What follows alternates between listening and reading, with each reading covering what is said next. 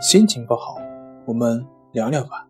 关系五分钟等于放松一整天。大家好，我是心理咨询师杨辉，欢迎关注我们的微信公众账号“重塑心灵心理康复中心”，也可以添加微信 “su 零二一二三四五六七八九”，了解焦虑的解决办法。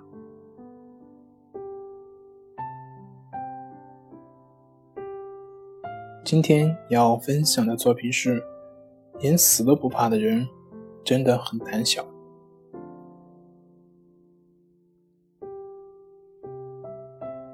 以前日本有个社交恐惧症青年，在听了生田正马所说的“只要你拿出豁出性命的勇气，你的症状就会消失”这一句话后，于是他为了锻炼自己的勇气，决定。冒死去非洲打猎，最后成功的猎杀了一头狮子，回来后在日本成为了一个大英雄。他自己也觉得，既然连死都不怕，那么还会怕社交吗？回来之后的那段时间还是可以，可是再之后，他便发现他在社交场所还是会控制不住的内心感到紧张、不安以及担心。即使拿出再大的勇气和决心，也还是不能控制住自己的担心和紧张。焦虑症、恐惧症、强迫症，是不是真的是因为胆小、懦弱、无能呢？战场上那些勇往直前的勇士，是不是真的就不怕死呢？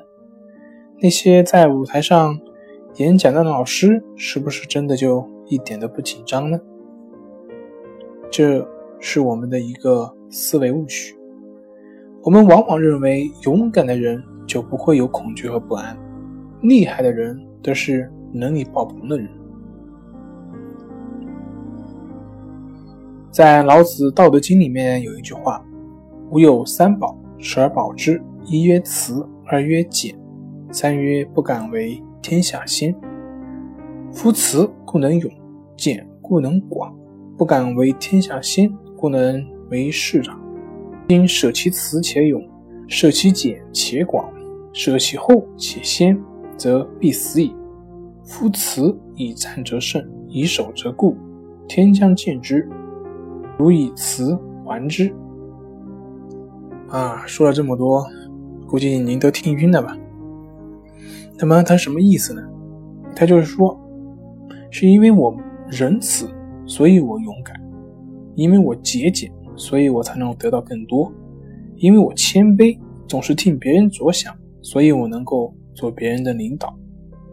当然，这个是意义啊。另外的话，我的翻译能力也有限，大家明白个大概的意思也就行了。所以说，真正的勇敢，并不是毫无畏惧，而是心怀畏惧，勇往直前。那么这么说什么意思呢？就是说，我们不要再去跟我们的焦虑、紧张做斗争了，因为这些情绪反应都是自然的。你已经跟他们斗争了这么久，还是没有起色，那么为什么不去换个方式方法呢？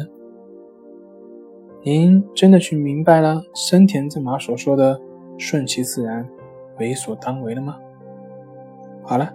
今天就分享到这里，咱们下回再见。